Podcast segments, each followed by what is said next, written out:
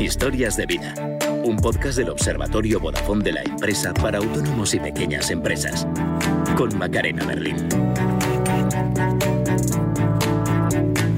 Una escapada rural a un destino que el viajero desconoce hasta 48 horas antes de la fecha.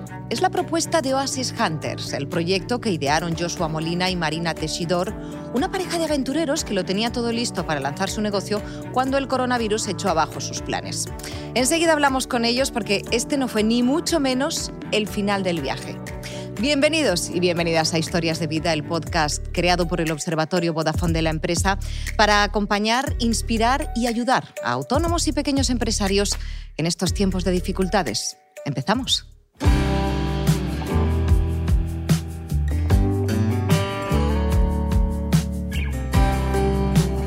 ¿Qué tal, Joshua?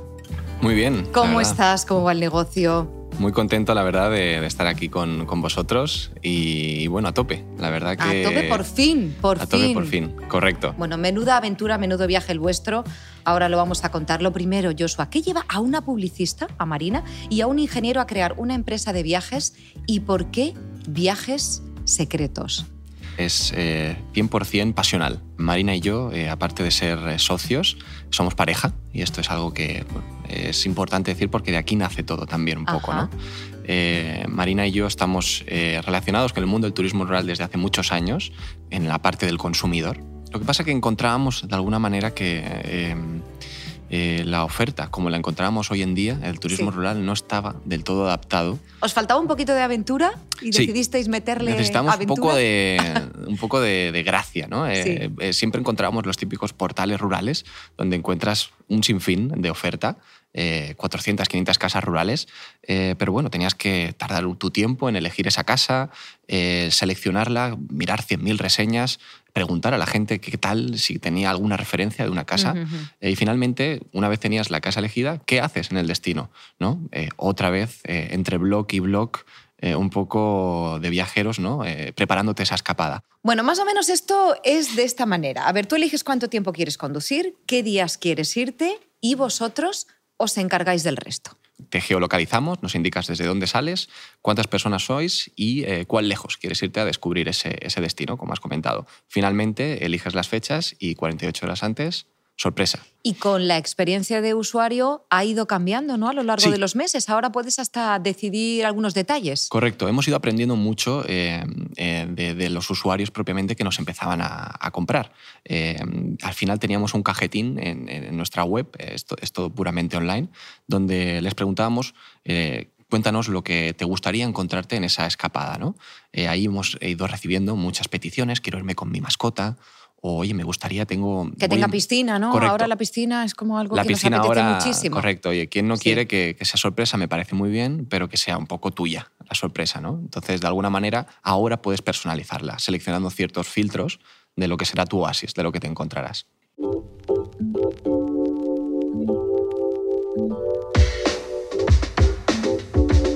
Cada episodio de Historias de Vida, ya lo sabéis, tenemos motivadores que nos ayudan, que nos inspiran, que nos dan ideas. Alex Rovira es uno de ellos y hoy nos ha querido hablar de un concepto, de un término. Kaizen es japonés, que quiere decir algo así como mejora continua. Te lo voy a poner, Joshua, a ver qué te parece. Hablemos de Kaizen, hablemos de mejora continua. Esta palabra japonesa, Kaizen, quiere decir una pequeña mejora cada día, cada día, por pequeña que sea. Fíjate qué interesantes son las matemáticas que nos dicen que si tú tomas cualquier cosa que hagas y la mejoras un 1%, tan solo un 1%, algo minúsculo, en un día, en 70 días el efecto acumulado de ese 1% más 1% sobre el anterior, etcétera, etcétera, te llevará en 70 días a un 100% de mejora. Y entonces la pregunta que, uno se puede hacer es, oye, ¿y cuando esté en el día 100, cuánto habré mejorado? Un 170% y en un año no digamos. Eso es el Kaizen, que también se puede expresar como un hábito atómico, es decir, pequeñas mejoras cotidianas que como una bomba atómica, por reacción en cadena, con el paso del tiempo, generan una transformación radical. Malcolm Gladwell, un autor muy interesante, habló también de algo parecido, la regla de las 10.000 horas, y se dio cuenta de que conseguir la maestría implicaba una dedicación de tiempo en cualquier actividad, seas músico, seas carpintero, seas albañil, seas terapeuta, seas informático, seas traductor, de 10.000 horas de oficio. Pero si esas 10.000 horas de oficio, además de tu propia experiencia, le añades la voluntad de una pequeña mejora cotidiana, de ese 1%, la transformación que puedes tener como ser humano es radical. Porque en realidad, ¿qué es nuestra vida? Nuestra vida son nuestros hábitos. Y si hacemos que esos hábitos sean atómicos, es decir, pequeñas mejoras cotidianas, nuestra vida tiene más posibilidades de generar una transformación en nuestra actividad, en nuestro negocio y en el vínculo con las personas con las que nos rodeamos muy poderosa. Y conviene tener muy presente esto. Lo pequeño, a la larga, es tremendamente poderoso. Kaizen, mejorar día a día. Sobre todo para el pequeño empresario, bueno, yo creo que se puede aplicar en, todas las, eh, las eh, vertientes, ¿no? Pero nosotros que somos pequeños tenemos que, intentar mejorar día a día eh, y, al final no perder el foco en, como, como comentaba, en, aunque sean pequeñas cosas, que al final uno siempre quiere correr, ¿no? quiere avanzar muy rápido en este caso, ¿no? pero al final eh, creo que las pequeñas cosas y los pequeños detalles, eh, aunque ahora mismo parece que no están aportando nada, como bien decía, eh, al final, al cabo de 100 días, tienes una mejora notable. Entonces no hay que perder el foco en que cada día siempre se puede aprender algo y mejorar algo. Partido a partido, ¿qué dirían otros? Bueno, muchísimas gracias como siempre por este nuevo concepto a Alex Rovira, también al resto de motivadores que tenemos en este podcast, a Pilar Jericó, a Marta Romo y a Mario Alonso Puig. El vuestro es un negocio plenamente digital, pero aún hay autónomos y pequeños empresarios con negocios tradicionales que están pensándoselo muy mucho, ¿eh? lo de dar el salto. Para ellos hay muchos contenidos en la página web del Observatorio Vodafone de la empresa, como este vídeo de Caroline Luengo, Marketing Brand Manager de Google España. Muchas personas creen que la digitalización es una cosa complicada, que exige mucho tiempo, dinero y unos conocimientos eh, avanzados. Esto no siempre es así. Existen herramientas gratuitas, como por ejemplo Google My Business, que permite eh, estar eh, visible, que te encuentren online tanto en el buscador de Google como en Google Maps. Y es una herramienta que no requiere ni de mucho tiempo, ni de ningún conocimiento previo, ni de programación. En la herramienta Google My Business están desde las funcionalidades, de las cosas más básicas, ¿no? Dónde estás, el teléfono, y luego hay una serie de cosas que también permiten a las empresas estar en contacto con sus clientes, tener activados los mensajes para poder chatear en directo, poder poner publicaciones con ofertas o promociones. Tenéis el vídeo completo y más contenidos como este en la web del observatorio, observatoriovodafone.com. Historias de vida. Un podcast del Observatorio Vodafone de la empresa para autónomos y pequeños negocios.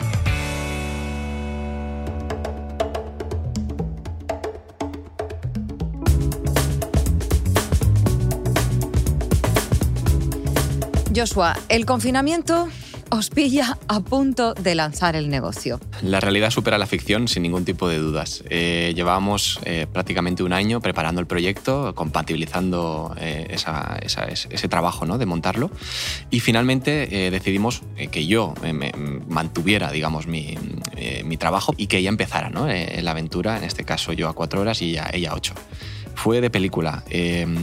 cuando te vas a dar de alta en autónomo tienes que indicar una fecha. Pues la fecha fue el 14 de marzo de 2020. No. De verdad, esto fue 100% real. La dimos obviamente varias semanas antes. Para nosotros, la verdad que veíamos eh, el virus en China, las noticias, muy lejos aún.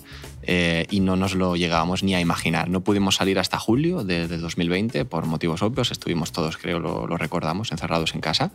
Eh, y bueno, la verdad que por fin pudimos eh, abrir y, por fin llegaron, o sea, muy sorprendidos y muy contentos.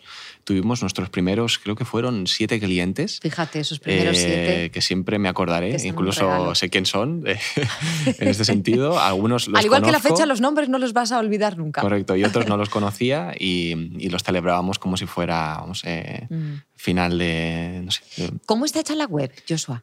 Eh, tuvimos una duda de si utilizamos WordPress, que está muy bien, en este caso para, para bueno, una web, digamos, para empezar, digamos, con una web más sencilla, pero nuestra web, digamos, eh, tiene un motor de reservas propio detrás, que trabaja asignando esas reservas directamente a los alojamientos que cumplen esas características.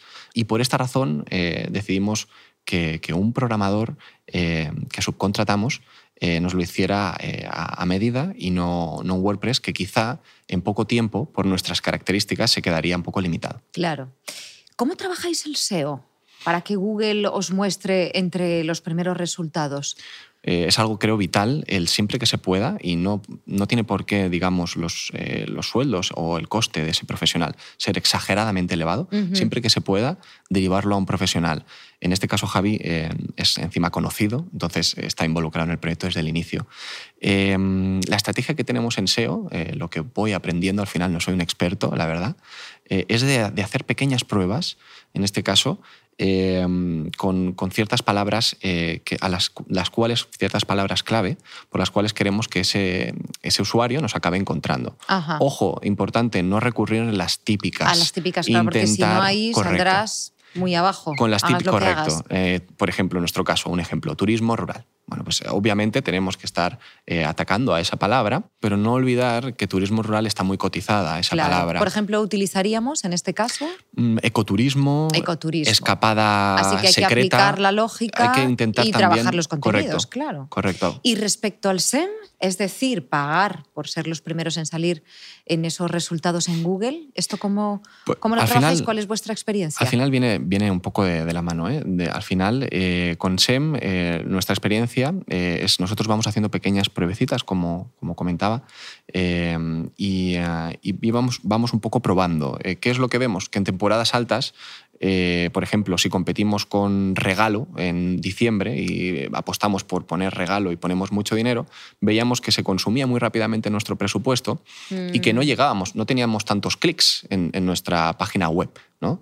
entonces, lo que hacíamos a veces es eh, dejar esas palabras, digamos, eh, tan difíciles de, cotizar. Un rendimiento claro es el coste por clic. Eh, tú puedes ver aquí a cuánto te está saliendo, cuánto estás pagando por ese clic. Cuando se dispara, digamos, empezamos a ver luchas de los grandes de 20 euros el clic o 20 y algo. Esto es una locura y más vale salirte de esa lucha porque no es la lucha de los pequeños en este ah, caso. muy inteligente. Oye, nos fijamos en las redes sociales. Yo, mm. sabes que os sigo en Instagram, estoy fascinada con esos, con esos lugares a los que van vuestros clientes. Em, ¿Por qué Instagram? ¿Es la más apropiada para vosotros? Rotundamente sí. Es muy importante, en vez de diversificar eh, tus esfuerzos, sobre todo cuando eh, en un pequeño negocio al final no tienes tanto personal como para estar atacando en muchas redes sociales, por ejemplo, mm. la clave es hacer un análisis y poder centrarte en la que realmente va a ser más productiva. En este caso, en, nuestra, en nuestro caso es Instagram. Eh, hemos dedicado mucho tiempo a Instagram eh, y también hemos conseguido un crecimiento en un año bastante grande. ¿Por qué? porcentaje de ventas viene de, de pues Instagram? nosotros, eh, con nuestro propio producto, estaríamos hablando de entre el 85 y 90% de conversiones. Correcto. Caramba, pues sí que merece la pena Sin duda. prestarle atención a Instagram. Bueno, para quien no lo sepa, eh, cuéntanos cómo un post de Instagram se acaba convirtiendo pues, en una de estas ventas. Hay diferentes modalidades, ¿no? Eh, en este caso, pues con Instagram, eh, desde un propio post puedes estar incidiendo a través de los textos en una campaña que tienes al final y logras que de manera orgánica lleguen a tu web o puedes eh, realizar algunas campañas a través de Facebook Ads, que no, no, confundirnos de que Facebook ha comprado Instagram y aunque esté hablando ahora de Facebook, es la plataforma que también puede ser válida para eh, gestionar campañas de Instagram. Son del mismo grupo, de alguna manera. Eh, entonces, aquí podemos lanzar diferentes campañas, que es un poco la misma filosofía.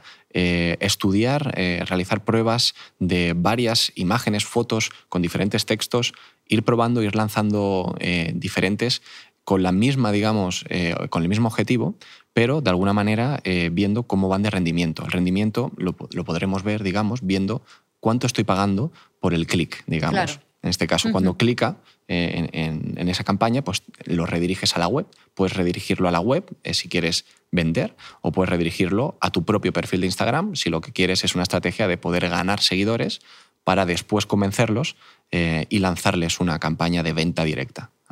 Hay un punto de inflexión en vuestra carrera que es cuando salís en las redes. Al final lo que nos dimos cuenta es que eh, la gente quería saber quién estaba detrás de, este proyecto. Y un día, nosotros mira que no somos mucho de poner la cara ni nos gusta mm, mucho poner, exponernos, ¿no? Pero un día eh, Marina eh, se le ocurrió el, hecho de, decir, oye, mira, tenemos una fecha de consumo mm, que viene, que es Black Friday, vamos a aprovecharla, pero no vamos a hacer una típica campaña, sino vamos a abogar por el consumo local, eh, que va mucho con la filosofía de la empresa Oasis Hunters, en este caso, y vamos a poner la cara. Yo me quedé sorprendido le dije, ¿crees que es positivo que, pongamos la cara? Somos una empresa, por muy pequeña que seamos, y no sé si esto va a ser positivo. Y pues funcionó. Ese día llegamos, fue récord de ventas, eh, fueron, creo recordar, 20 eh, escapadas en un día, que, que bueno, para ser pequeños fue bastante, la verdad, eh, sin, y encima gratis, porque no estábamos pagando por esa promoción, fue un simple vídeo. ¿no? Y la verdad que fue una buena experiencia. Recomendaría 100%, obviamente hay que estudiar el caso, poner la cara eh, y que el cliente empatice con quien hay detrás. ¿Utilizáis alguna herramienta de medición para sacar conclusiones, para hacer cambios?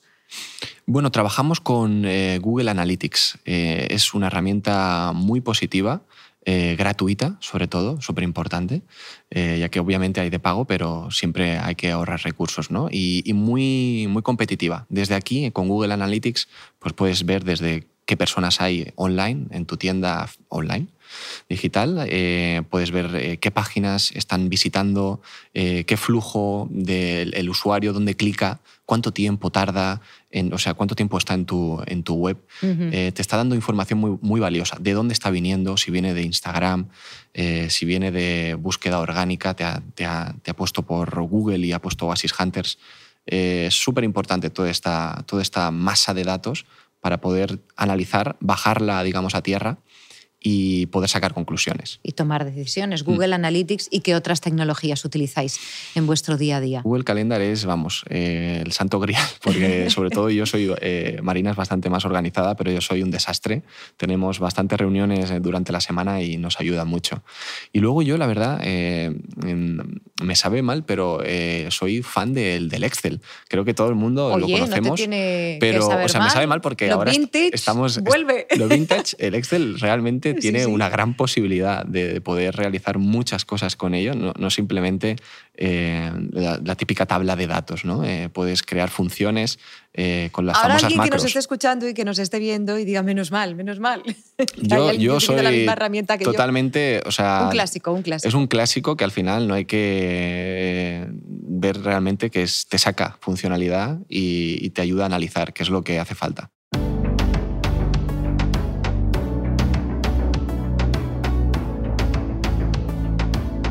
La historia de Joshua y de Marina es la de dos personas que deciden emprender, dejar su trabajo, reinventarse. Uno de nuestros motivadores, Mario Alonso Puig, sabe lo que esto significa porque él era médico antes de dedicarse a estudiar y compartir estos procesos de cambio. Te lo voy a poner a ver qué te parece su historia. Vamos a ver.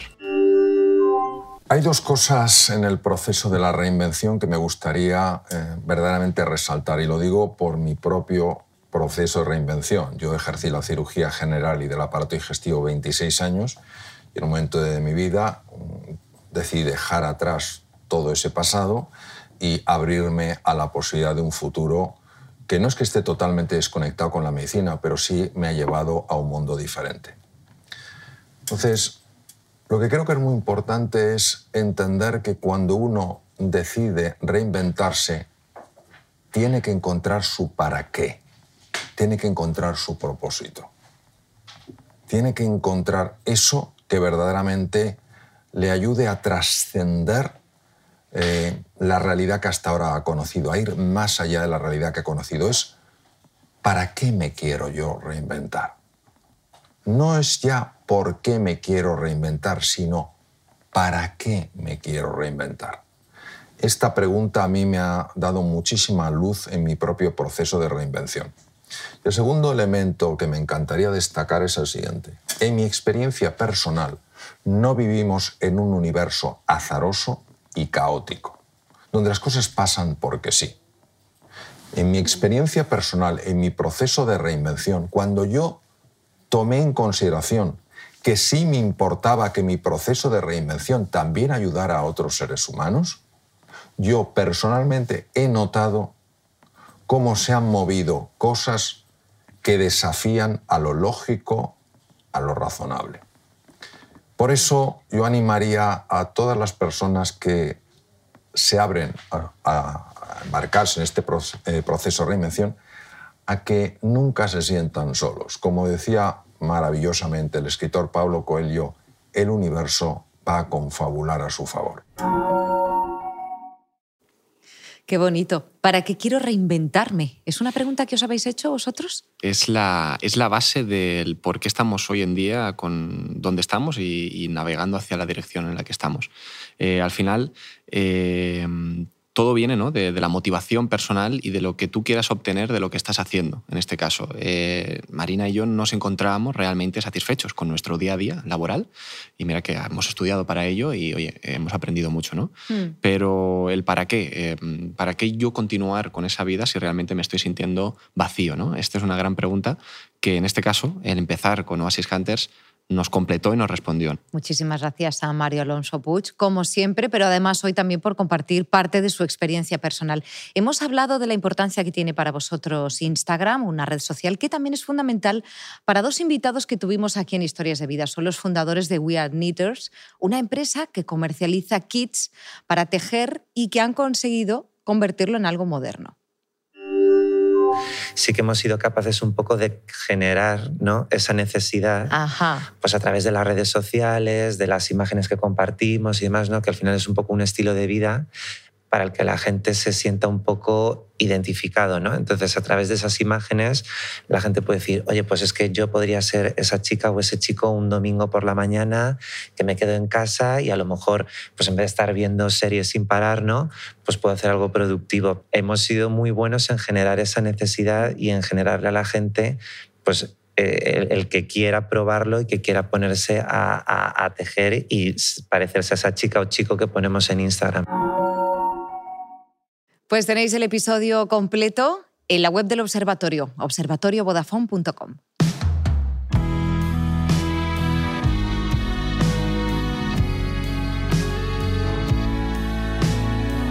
Joshua, ¿cuál es el mejor consejo que os han dado?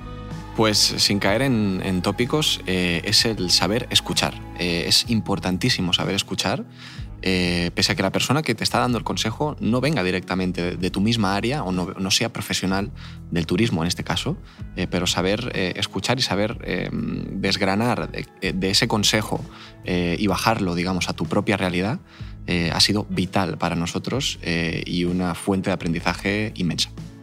Te voy a pedir una palabra que defina algo positivo que te haya enseñado esta crisis. Mm, resiliencia. Resiliencia, eh, al final, como, como, estilo de vida. En este caso, yo diría el resurgir eh, de esta manera, de, pese a que todo gira en contra, digamos, vas a contracorriente, como comentábamos al inicio.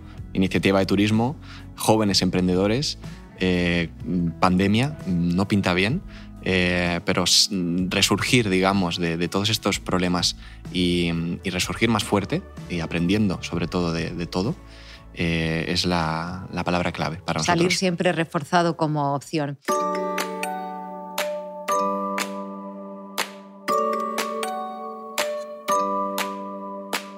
Marina y Joshua se llevaron una sorpresa de lo más desagradable cuando el coronavirus tiró por tierra su proyecto empresarial, pero afortunadamente han sabido rehacerse y ahora son ellos los que sorprenden a los clientes de Oasis Hunter, una empresa dedicada a organizar escapadas rurales secretas. Joshua, muchísimas gracias. Dile a Marina que la próxima vez no se libra. Se lo digo, se lo diré. Autónomos y pequeños empresarios, empresarias, ya sabéis que hay más episodios de este podcast y muchas entrevistas en vídeo para daros ideas útiles e inspiradoras en estos tiempos de dificultades. Lo tenéis todo en la web del observatorio, observatoriovodafone.com. Hasta la próxima. El Observatorio Vodafone de la empresa. Ayudamos a los autónomos y a las pequeñas empresas en sus retos digitales.